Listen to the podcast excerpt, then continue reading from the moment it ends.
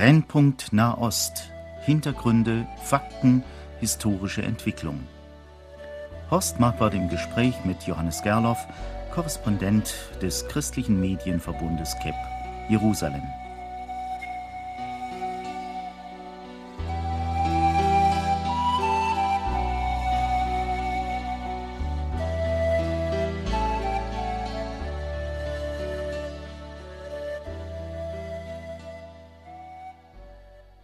Herr Gerloff, wenn man die Berichterstattung verfolgt über das, was im Nahen Osten passiert, ich denke jetzt besonders an das, was zwischen Israel und den Palästinensern geschieht, gewinnt man ja oft den Eindruck, dass da ein abgrundtiefer Hass auf beiden Seiten da ist. Es sind viele Verletzungen, seelisch und natürlich auch körperlich, hunderte von Verletzten, viele Tote sind zu beklagen.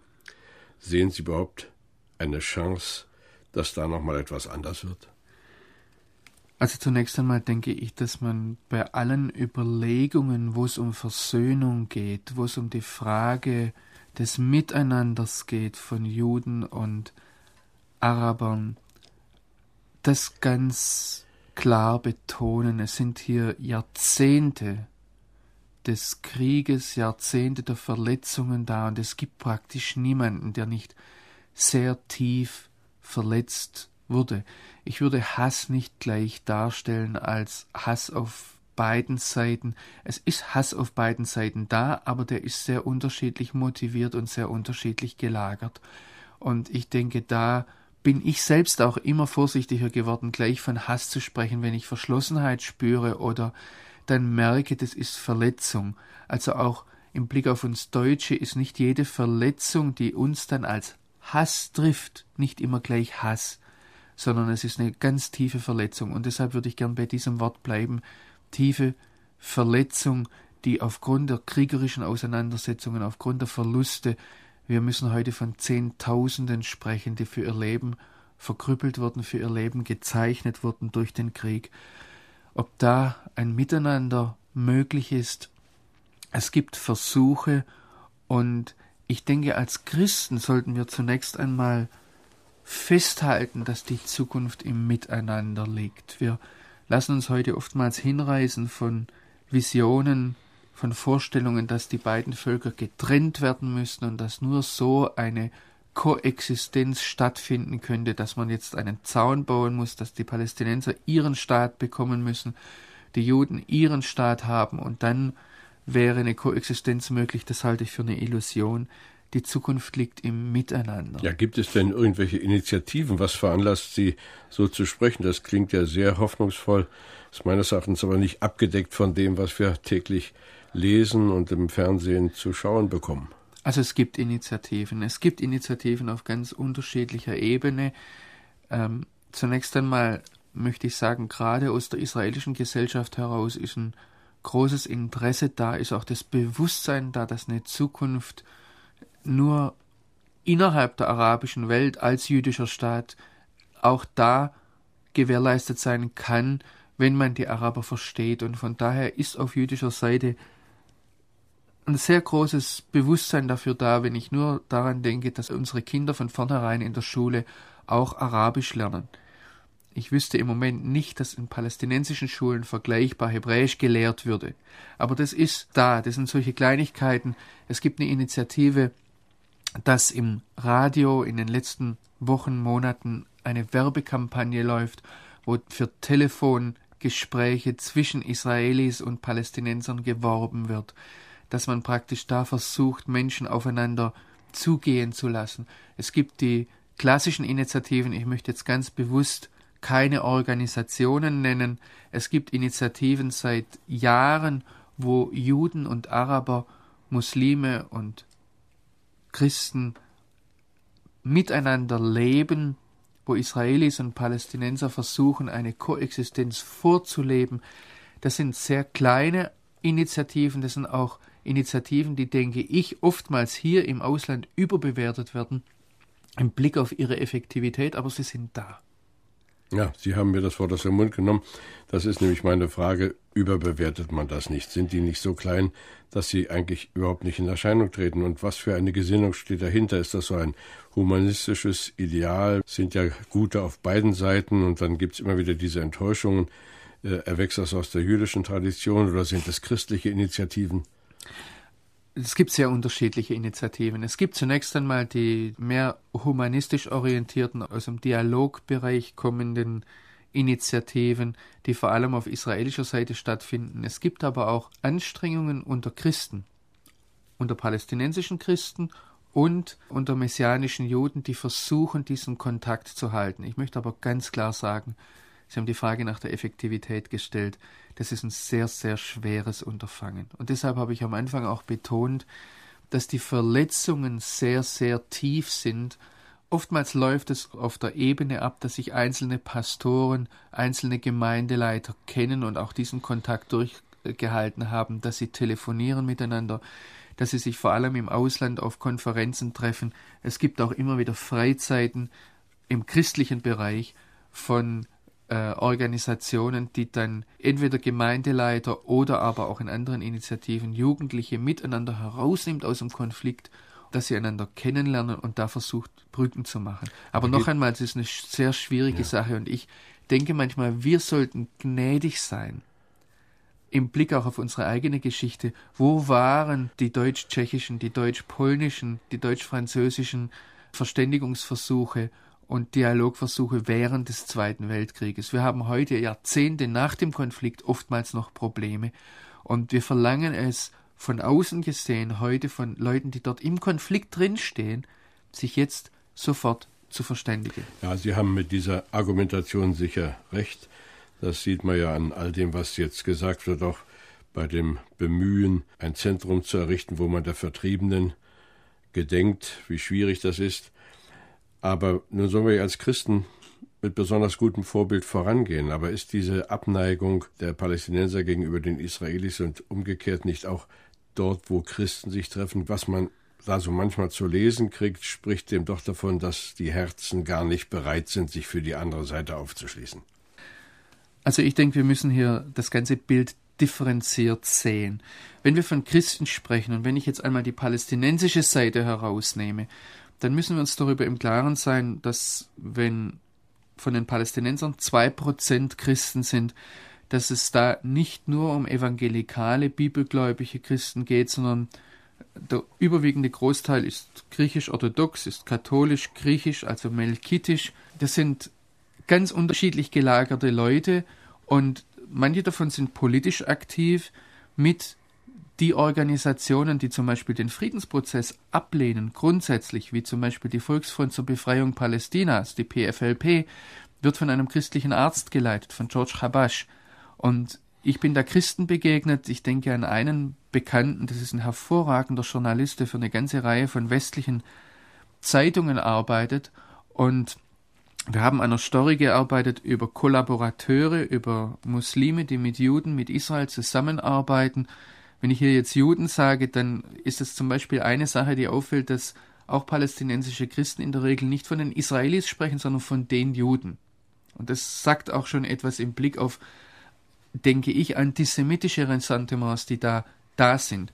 Aber jetzt denke ich an dieses eine Beispiel mit diesem Christen, einem griechisch-orthodoxen Christen. Wir waren im muslimischen Flüchtlingslager unterwegs und er merkt dann mit der Zeit der Zusammenarbeit, dass ich gläubiger Christ bin und er nimmt mich dann zur Seite beim Mittagessen und sagt, gell Johannes, die Muslime, die sehen nur, dass die Israelis uns vertrieben haben, dass, oder er hat gesagt, dass die Juden uns vertrieben haben, dass sie uns unterdrücken, dass sie uns unser Leben unmöglich machen. Aber der geistliche Durchblick fehlt ihnen.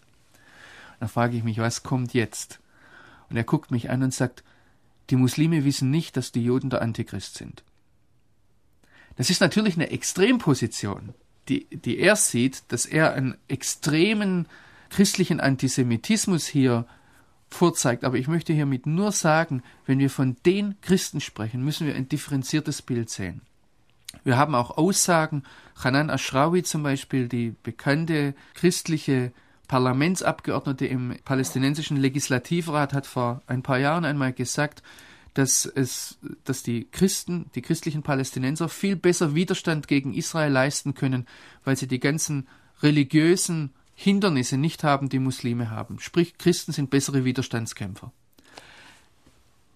Und da gibt es jetzt natürlich ein ganzes Spektrum von Leuten bis hin zu denen, die wirklich von der Bibel her einen Blick haben für Israel, die einen Blick haben für eine Versöhnung mit Israel oder aber die einfach gar keinen Blick haben für, für Gottes heilsgeschichtliches Handeln für Israel, sondern die einfach nur sagen, wir müssen als Menschen, wir müssen als Geschwister miteinander auskommen. Und da denke ich, das müssen wir genau sehen. Auf jüdischer Seite ist es etwas einfacher, weil es diese Namenschristen im Sinne von traditionellen Christen, die vielleicht mit ihrem Christentum gar nichts am Hut haben, die gibt es auf jüdischer Seite in dem Sinne nicht, weil die wären dann eher Juden. Und von daher auch klar einzuordnen. Das heißt, die messianischen Juden, die wir haben, äh, aber auch da gibt es ein Spektrum von Meinungen von denjenigen, die gar keinen Kontakt zu Palästinensern haben wollen, bis zu denen, die das als ihre Berufung, als ihren Auftrag sehen, Versöhnung zu leben und daran zu arbeiten, dass sich Menschen miteinander aussöhnen. Nun sagen Sie ja öfter, mit Recht natürlich, etwas, was die Bibel über die Juden sagt. Gibt es eigentlich eine Zukunft für die Palästinenser, wenn man in die Heilige Schrift hineinschaut?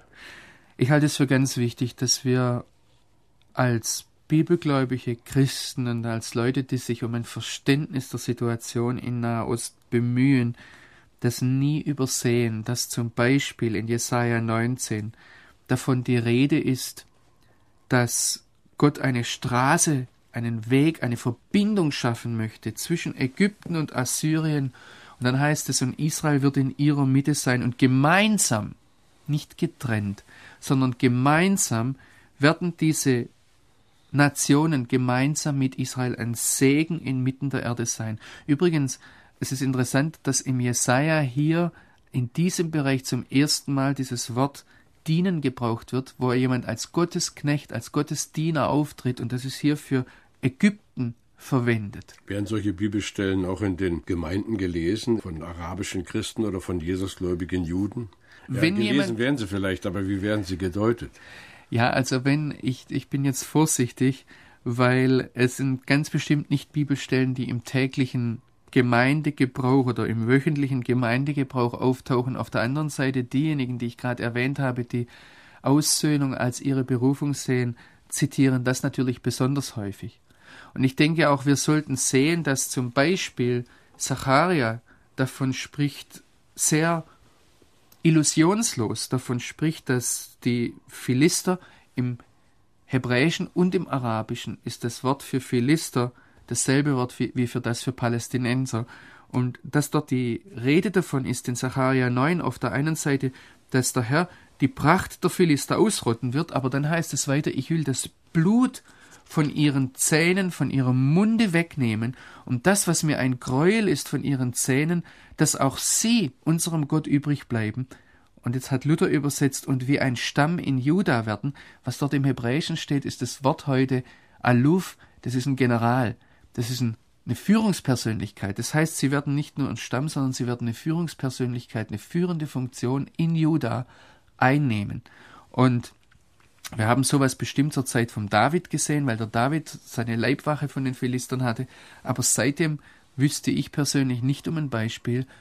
Und das ist eine wunderbare Vision, weil sie auf der einen Seite diese ganz realistisch den Zustand sieht. Und ich sehe hier palästinensische Extremisten vor mir. Diese Leute, die das Blut von ihren Zähnen, das Gräuel von ihren Zähnen, es gibt Bilder, die wurden in der westlichen Welt nicht veröffentlicht. Da haben Palästinenser ihre eigenen Leute zerrissen und haben Leichenteile rumgereicht, in Reihen. Also Leute, die von Israelis äh, erschossen wurden, sahen furchtbare Bilder, die in arabischen Fernsehen gezeigt wurden. Und dieses Bild habe ich vor Augen, dass selbst da, wo wir menschlich sagen würden, da ist nichts mehr gut zu machen, Gott diese Vision hat, Gott diese Vision auch an uns weitergibt. Es wird ein Miteinander geben. Und von daher halte ich diese Anstrengungen, die von bibelgläubigen Menschen da sind, von messianischen Juden wie von arabischen Christen, für etwas, das zumindest von der Bibel her Zukunft hat. Aber können die denn überhaupt aufeinander zugehen? Es ist der Zaun da. Selbst wenn sie wollten, finden sie doch kaum noch zueinander. Das stimmt. Es gibt heute große politische Hindernisse. Es ist auch Israelis verboten, per Gesetz in die Palästinensergebiete hineinzugehen, aus dem einfachen Grund, weil die israelische Regierung Angst hat, dass Israelis entführt werden. Es gibt Probleme, aber es gibt auch Möglichkeiten. Sie können sich teilweise im Ausland treffen. Ich möchte vielleicht noch auf einen Punkt zu sprechen kommen, warum Kritik an diesen Versöhnungsbewegungen da ist. Zum einen besteht natürlich die Gefahr, sie überzubewerten, zu sagen, das ist der Weg der Gemeinde Jesu und man, man sieht nicht, dass, dass vielleicht auch etwas nur gemacht wird, um Spendengelder aus dem westlichen Ausland zu bekommen. Ich denke, die Gefahr ist da und diese Gefahr sollten wir ganz nüchtern sehen. Ein zweiter Punkt ist, was oftmals als Kritik auftaucht, vor allem aus messianisch-jüdischen und aus jüdischen, israelischen Reihen, ist, dass das Ganze politisiert wird dass es letztlich ausgenutzt wird, auch von der palästinensischen Seite, und dass darüber hinweggetäuscht wird, woher der eigentliche Terror kommt. Und ein weiterer Kritikpunkt, der jetzt mehr ins Theologische hineingeht, den hat mir vor einiger Zeit ein Gemeindeleiter gesagt, und ich denke, da ist was Bedenkenswertes dran. Er sagt, wenn Jesus die Versöhnung bewirkt hat, dann müssen wir heute keine Versöhnung machen, sondern dann müssen wir uns miteinander unter das Kreuz stellen und dann sehen wir, dass wir Versöhnte sind unterm ja. Kreuz. Aber wir haben das Wort von der Versöhnung weiterzugeben, sowohl an die Palästinenser als an die Juden. Das stimmt. Jesus ist die Versöhnung und Jesus ist die Antwort, wo immer es um Konflikt geht. Nur, ich denke, da kommt jetzt auch die, die seelsorgerliche Frage herein, dass wir zum Teil täglich das erlebt haben in den vergangenen Jahren, dass geschossen wurde, dass Menschen verletzt wurden, dass Menschen mit diesem Schmerz fertig werden müssen. Entweder, dass sie verletzt wurden, dass Leute für ihr Leben verstümmelt wurden, oder aber, dass sie auch mit dem Trauma, sagen wir, eines Anschlages fertig werden müssen. Und da denke ich, das ist ein langer Weg, da miteinander zu gehen und diese diese Vision eines Miteinanders nicht aus dem Auge zu verlieren. Wie können wir denn hier aus einer gesicherten Position, die jedenfalls bis zur Stunde noch selbst von Terrorangriffen verschont geblieben ist, wie können wir diesen Menschen helfen, den Palästinensern und auch den Israelis, sofern die Hilfe suchen und begehren? Macht das ein, ein gutes Spendenaufkommen? Kann man da irgendetwas fördern? Oder was ist eigentlich das, was wir tun können? Also ganz gewiss braucht man für alles, was man tun möchte, Geld. Und von daher möchte ich nichts dagegen sagen, dass gespendet wird. Auf der anderen Seite sehe ich immer wieder mit Bedenken, dass es offensichtlich an Geld nicht fehlt. Was fehlt, denke ich, vielmehr ist die Begleitung.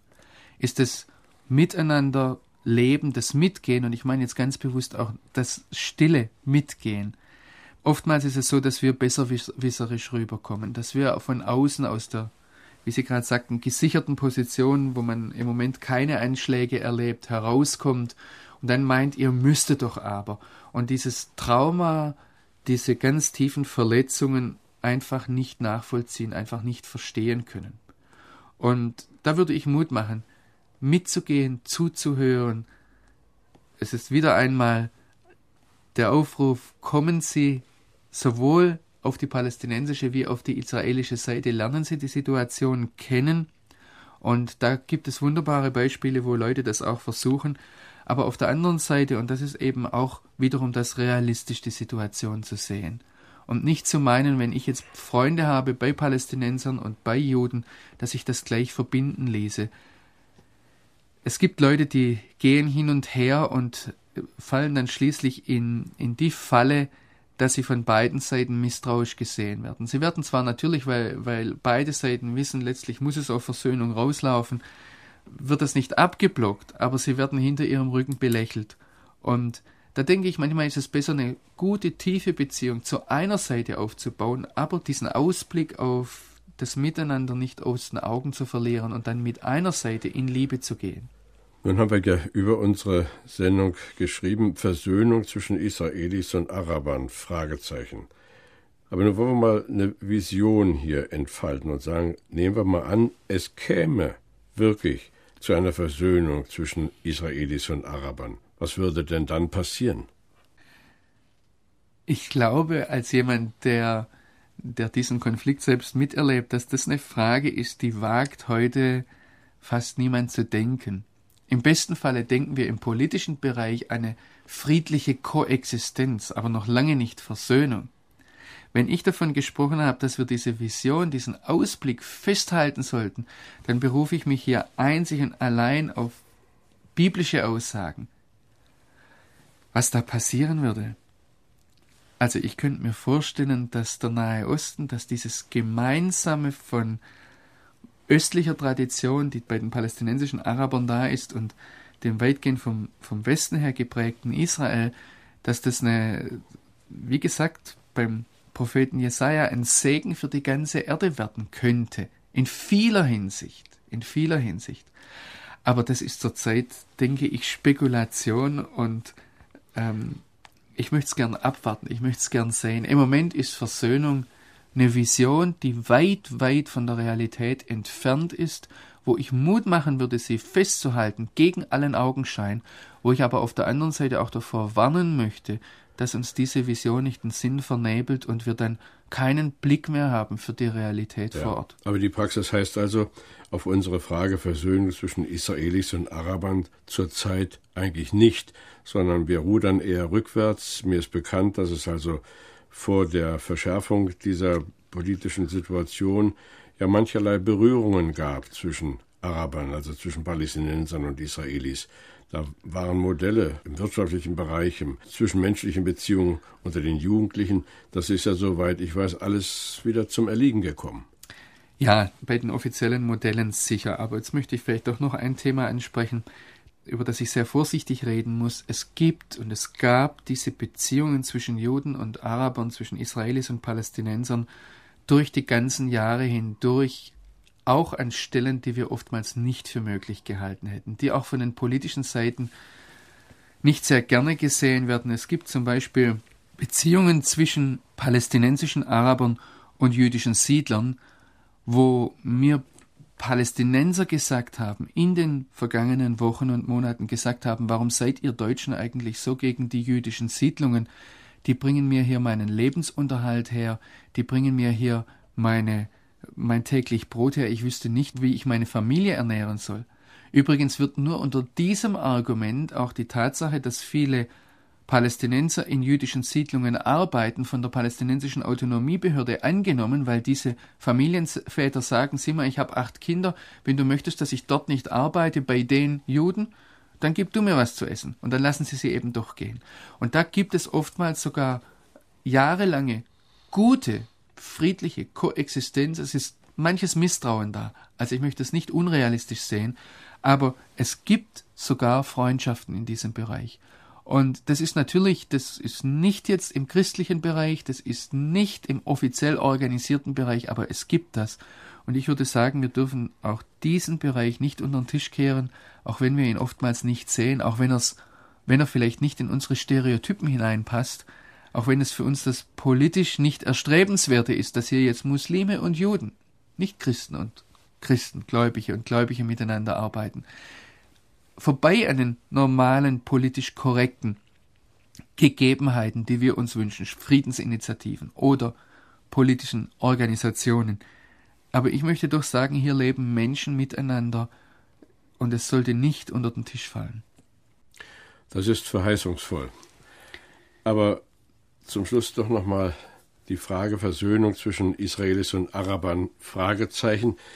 Wenn man das Ganze heilsgeschichtlich betrachtet, also aus der Perspektive der Bibel über die Zukunft der Welt, über das Ende der Welt, dann ist da ja in diesem Gebiet ohnehin nicht an Versöhnung zu denken, sondern da werden ja die Mächte aufeinanderprallen. Es wird Kampf geben bis zuletzt. Was können dann noch diejenigen ausrichten, die sich nach Versöhnung sehnen und um Versöhnung bemüht sind? Ich denke, dass wir hier um Worte ringen. Bei dieser Frage ist ganz richtig, denn es geht um eine Spannung, die wir meiner Meinung nach und soweit ich die Bibel auch sehe, nicht auflösen können. Es geht um die Spannung, dass wir das Wort der Versöhnung weiterzugeben haben. Es geht um die Spannung, dass einerseits Gott wirklich will, dass allen Menschen geholfen wird und sie zur Erkenntnis der Wahrheit kommen. Und auf der anderen Seite führt er die Völkerwelt gerade an Israel zu einer Entscheidung heran. Und ich denke, wir, wir, wir müssen beides festhalten. Wir dürfen nicht das eine oder das andere wegwischen oder meinen, wir machen es uns einfacher. Es bleibt diese Spannung bestehen.